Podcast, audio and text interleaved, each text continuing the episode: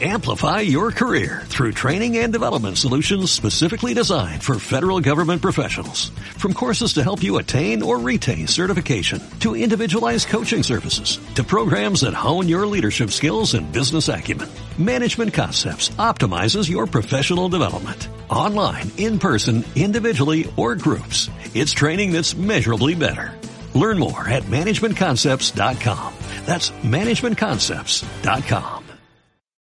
Recién recorríamos algunas portadas de diarios con respecto al acuerdo con China, dice el diario Clarín, para contener al dólar. El gobierno se vuelve a endeudar con China, usará otros 6.500 millones de dólares del convenio firmado entre los bancos centrales de ambos países. En línea está Miguel Boyano, economista, CEO de Carta Financiera. Gracias Miguel por tu tiempo. Eduardo Bataglia te saluda. ¿Qué tal, Eduardo? Buenos días. Buenos días. Eh, a ver, eh, dame tu mirada de, de, lo que representa este acuerdo entre Argentina y China y el swap. Bueno, este es un acuerdo que ya está en vigencia y el gobierno lo que está intentando hacer, que aparentemente lo logró, es conseguir monetizar o traducir en, en dinero fresco parte de ese swap para hacer frente esencialmente a, bueno, a una corrida cambiaria que se viene desarrollando en las últimas semanas y ante lo que podría pasar eh, a partir del lunes, que por supuesto genera una gran incertidumbre, que va a depender eh, también parte de lo que suceda con el desarrollo de, las, de los resultados electorales, pero además ante la evidencia de que la brecha cambiaria ha crecido enormemente, con lo cual, eh, bueno, hay muchos que esperan una devaluación del dólar oficial, y lo que habrá que ver es si eso también después implica una nueva ampliación de la brecha. Yo no creo que el dólar oficial pase de los valores de esta hora a el valor que uno quiera, que está en 350, que pase a 450 o a 500. ¿Qué va a pasar con el contado con liquidación o el dólar se van a quedar donde están? No lo sé. Parece improbable. Entonces me parece que están buscando eh, tener pólvora para poder atacar ese fenómeno. Después habrá que ver si son exitosos conteniendo el dólar. En este momento están perdiendo por goleada, ¿no? Miguel, eh, Melconian salió a, hablar o, o, a especular o hacer conjeturas con respecto a la cotización del dólar a partir del lunes, lo fijó en 500 y salieron a liquidarlo. Eh, digo, este es un escenario probable, recién hablabas de, del tema de una, de una suba que puede ser fuerte también, ¿no? Bueno, no sé quién sale a liquidarlo ni con qué motivo. Uh -huh. El razonamiento de él tampoco es algo de ciencia espacial. Lo único que está diciendo es, si le sumamos la inflación de los últimos dos meses, eh, y la inflación que viene transcurriendo en octubre, si uno quisiera estar en una situación simplemente parecida, tendría que aumentarle esa esa variación porcentual que da más o menos 500 pesos. O sea, sería eh, lógica pura, digamos, si está forzado a estar congelado, eh, si llegara a 450, 500 pesos sería ir de la mano eh, con el resto de la economía. Sería aplicarle el movimiento que tuvo la inflación. Un razonamiento un poco básico, pero que en un periodo muy corto, bueno, puede aplicar, que por supuesto sería el parche número 328, porque tampoco que se resuelve nada con eso, pero la brecha es un problema, eh, porque en definitiva la brecha lo que siempre genera es parálisis de actividad, o el famoso no hay precio, o el famoso no te vendo porque eh, nadie sabe, bueno, nadie, todos aquellos que tienen insumos importados mm. en sus productos finales, nadie sabe a qué precio van a poder reponer esos insumos en consecuencia del producto final. Entonces mm. te dicen, mira, no te vendo porque capaz que termino perdiendo plata vendiéndote. Entonces eh, se, se produce ese parálisis y ni hablar acerca de todo lo que es el financiamiento en la cadena de pagos y pagar a 30 días, a 60 días. La única forma de conseguir cualquier tipo de mercadería hoy por hoy es al contado, no de otra manera. Te pongo un caso eh, que ni siquiera al contado la podés conseguir. Ayer eh, fui a, a, revisar el aire acondicionado del auto y, y, bueno, en el local trabaja también eh, el muchacho con, con, el área de alarmas, ¿no? Y me dice, tengo que reponer la alarma de un vehículo porque me lo, me lo vino a pedir un cliente, entonces fue a comprar eh, la alarma, el, el, artículo para poder eh, reponerlo y le dice, no, no te lo puedo vender. Dice, pero si te vengo comprando hace 30 años, dice, ¿cómo no vas a vender la, la alarma? Yo no puedo paralizar mi, mi actividad. Dice, sí, pero si yo te la, te la vendo a vos a X precio, no sé si me la van a vender a mí, porque tampoco me dan precios a mí. ¿Se entiende? O sea, ese es el momento. que se entiende. Pero multiplica eso por miles y miles de casos distintos, mm. eh, de distintos rubros y subrubros. Entonces, eso se extiende, insisto, debe haber literalmente miles de ejemplos similares. Mm. Así que... Mm. Eh, Ahora, Miguel, eh, te pregunto, recién mencionabas el, la incertidumbre a partir del lunes. Eh, ¿Es factor de incertidumbre Javier Milei? Bueno, es factor de incertidumbre eh, saber qué es lo que va a pasar con el dólar a partir del lunes, porque acá lo que hay que entender es que se vino jugando el juego de estoy en pesos y me coloco a tasa mirando de reojo al dólar. ¿sí? Pero muchos de los plazos fijos se programaron para vencer antes de las elecciones, una semana antes, dos semanas antes. Por eso vimos también ese vuelco tan grande a la dolarización que es típico de un escenario electoral. Ahora, insisto, eh, la incertidumbre viene por Javier Milei o viene porque han emitido 20 puntos del PBI y los han encapsulado adentro de las LELIC. Es decir, eh, casi que no importa quién esté ganando, eh, el problema este se precipita y ya llega la hora de la verdad, de cómo se va a resolver. Entonces el juego de esta bicicleta, de estar haciendo tasa en pesos, bueno, se acaba. Eh, y se acaba porque empezamos hablando del swap con China. Y lo que queda claro es que esto es insostenible, no se puede jugar el juego del cepo indefinidamente. Y no importa quién gane, porque si gana Massa, también va a tener que levantar el cepo. Él dirá que no, dirá lo que dirá cualquier cosa, pero el cepo, por esto mismo que vos acabas de describir, de que no podés ni comprar una alarma, es insostenible, porque se repite, insisto, en miles y miles de actividades a lo largo del país. Entonces, hasta que vos no resuelvas eso, eh, no podés funcionar como economía. Y parte de resolver eso tiene que ver con el problema del Banco Central. Eh, vos decís que cualquiera que asuma la presidencia el 10 de diciembre va a tener que aplicar recetas similares, digo, más allá de la dolarización que propone Javier, o del bimonetarismo de Carlos Melconian, o eh, lo, lo, que esté dispuesto a hacer Sergio Massa diferente a lo que viene haciendo en los últimos meses. Gane quien gane tiene que levantar el cepo. No tengo ninguna duda de eso. El cepo tiene los días contados. ¿Y cuál sería el modo boyano de hacerlo?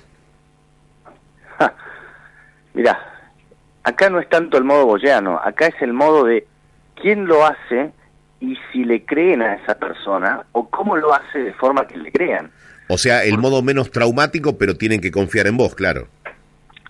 Tienen que confiar en vos y tienen que confiar en tu programa que pueda ofrecer crecimiento futuro y que pueda haber alguien que pueda financiar eventualmente esa transición. ¿Y con la confianza que te da el voto de la gente, cualquiera de los candidatos estaría en condiciones de levantarlo? Cualquier candidato tendría buenas chances de hacerlo si tiene un plan creíble de ahí en adelante y consigue a quienes le pueden ayudar en esa transición, porque va a necesitar de alguna forma o que financien las LELIC o eh, acá empieza mucho de lo que es la creatividad de la ingeniería financiera. Hay muchos que dicen, bueno, plan Ponex. ¿Plan Ponex qué quiere decir? Bueno, ¿sabes qué? Esos plazos fijos que vos tenías. Sí. Por tener 100 pesos de plazo fijo, yo te voy a dar un bono por 100 pesos. Bueno, esa es una forma, pero es una forma que raya con la estafa. Pero es una forma, ¿sí? Yo eh, tengo bien claro que Javier Milei dijo infinidad de veces que esa no es la forma que la aplicaría nunca. Entonces él tendría que conseguir alguien que financie esas LELIC, alguien que pueda comprar esas LELIC. ¿Quién lo puede hacer? Bueno, si él tiene un programa creíble, quizá pueda conseguir a alguien fuera de la Argentina que esté dispuesto a comprar esas LELIC como obviamente un título de riesgo. Ahora hay que ver si los otros candidatos puedan conseguir algo similar o si busquen hacer una combinación de emisión con eh, con algún bono sobre esos plazos fijos. Es decir, hay eh, un montón de alternativas posibles y depende de qué es lo que consiga cada uno y de cuánta credibilidad pueda despertar. Por lo cual, eh, las respuestas varían bastante, pero ese problema vos no lo podés seguir pateando, no lo podés seguir pateando. Eh, ¿Privatizarías trenes, como dijo Milei? ¿Vos crees que cada eh, organismo del Estado que sea deficitario hay que suprimirlo o reemplazarlo por, por algo hecho desde el ámbito privado? Bueno, acá lo que hay que entender es por qué la privatización, por qué las hizo Menem en aquel entonces. Porque en definitiva vos tenés un déficit fiscal que no es financiable con deuda y lo único que tuviste que hacer, la única alternativa que te quedó fue emitir.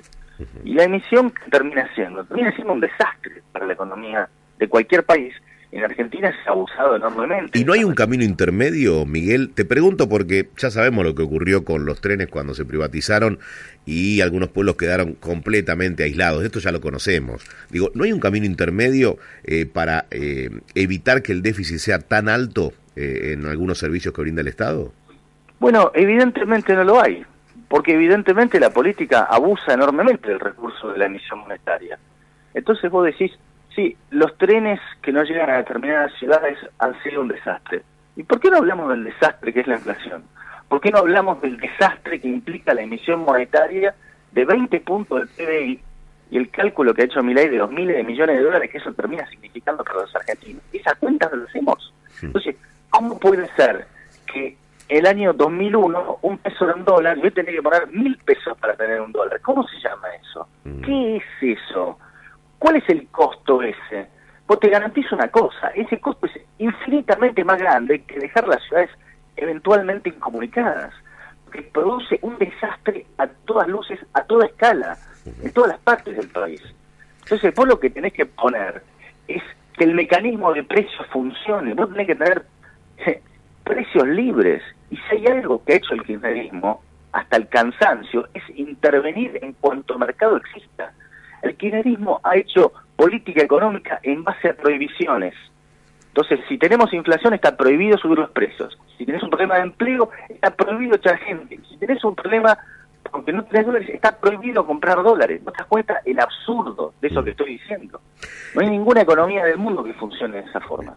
Eh, la última, Miguel, lo conoces eh, mucho Javier Milei, ¿no? Eh, sí. ¿Cómo calificaría sus conocimientos de economía? Porque hoy repasaba algunas declaraciones, por ejemplo, Alberto Fernández dijo que la percepción que hay en el mundo es de alguien que no está diciendo cosas razonables en materia económica y en otros aspectos dijo que el mundo ve a mi ley como alguien que no está bien. Mira, realmente hablar de la credibilidad de Alberto Fernández para esa afirmación creo que eh, no necesita ni nadie que lo que, que rebata el argumento. Estamos hablando de una persona que en la pandemia este, organizó la fiesta que organizó y que después decía que como que no había delito porque no se había contagiado nadie, payasadas similares. Con lo cual, la, respuesta es que es un no rotundo, es una estupidez total lo que está diciendo.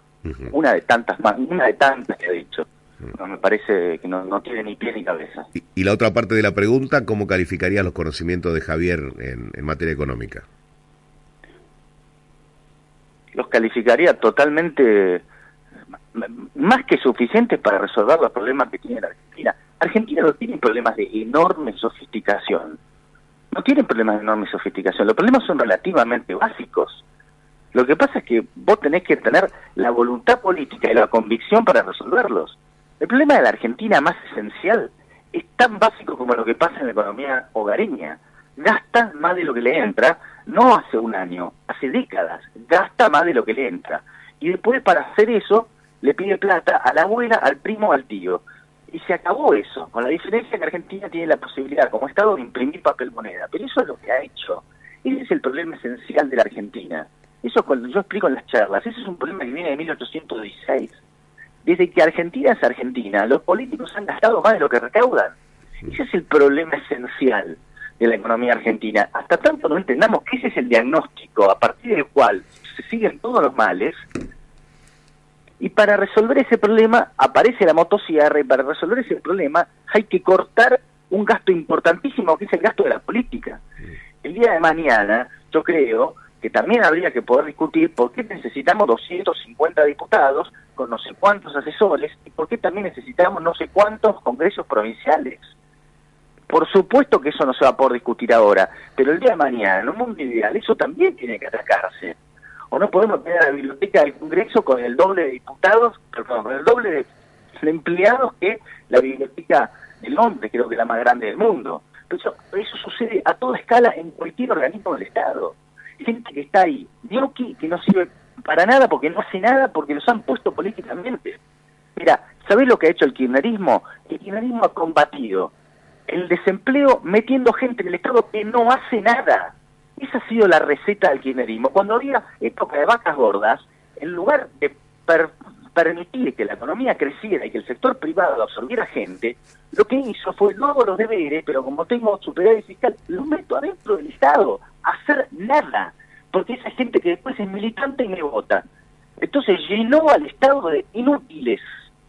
Es así hay que decirlo con todas las letras. Mm. Hay dos millones de personas que están en el Estado que sobran. ¿Quiere decir que el día uno lo vas a echar? Absolutamente no. Pero generaste un problema que lo vas a tener que resolver a lo largo de los años. Entonces, por eso, lo primero que va a hacer Javier Milei es atacar el problema de la reforma laboral, porque eso es lo que va a permitir que el sector privado, en un periodo no tan largo, empiece a absorber la gente que sobra en el Estado pero ahí tenés que empezar a resolver eh, uno de los uno de los eh, problemas que tiene este esta madeja toda enredada que por supuesto cuando hay 50 parches metidos es mucho más rápido meter un parche desarmar todos esos parches sin que algo reviente es un trabajo mucho más sofisticado pero no porque la economía argentina sea difícil de comprender porque ha sido un desastre arriba del otro que se vuelve muy difícil de desarmar. Eso es lo que está pasando. Miguel, gracias por tu tiempo, gracias por respondernos. ¿Mm? Por favor, Eduardo, hasta luego. Abrazo grande. Miguel Boyano, economista, CEO de Carta Financiera. Amplify your career through training and development solutions specifically designed for federal government professionals. From courses to help you attain or retain certification, to individualized coaching services, to programs that hone your leadership skills and business acumen, Management Concepts optimizes your professional development. Online, in person, individually, or groups. It's training that's measurably better. Learn more at managementconcepts.com. That's managementconcepts.com.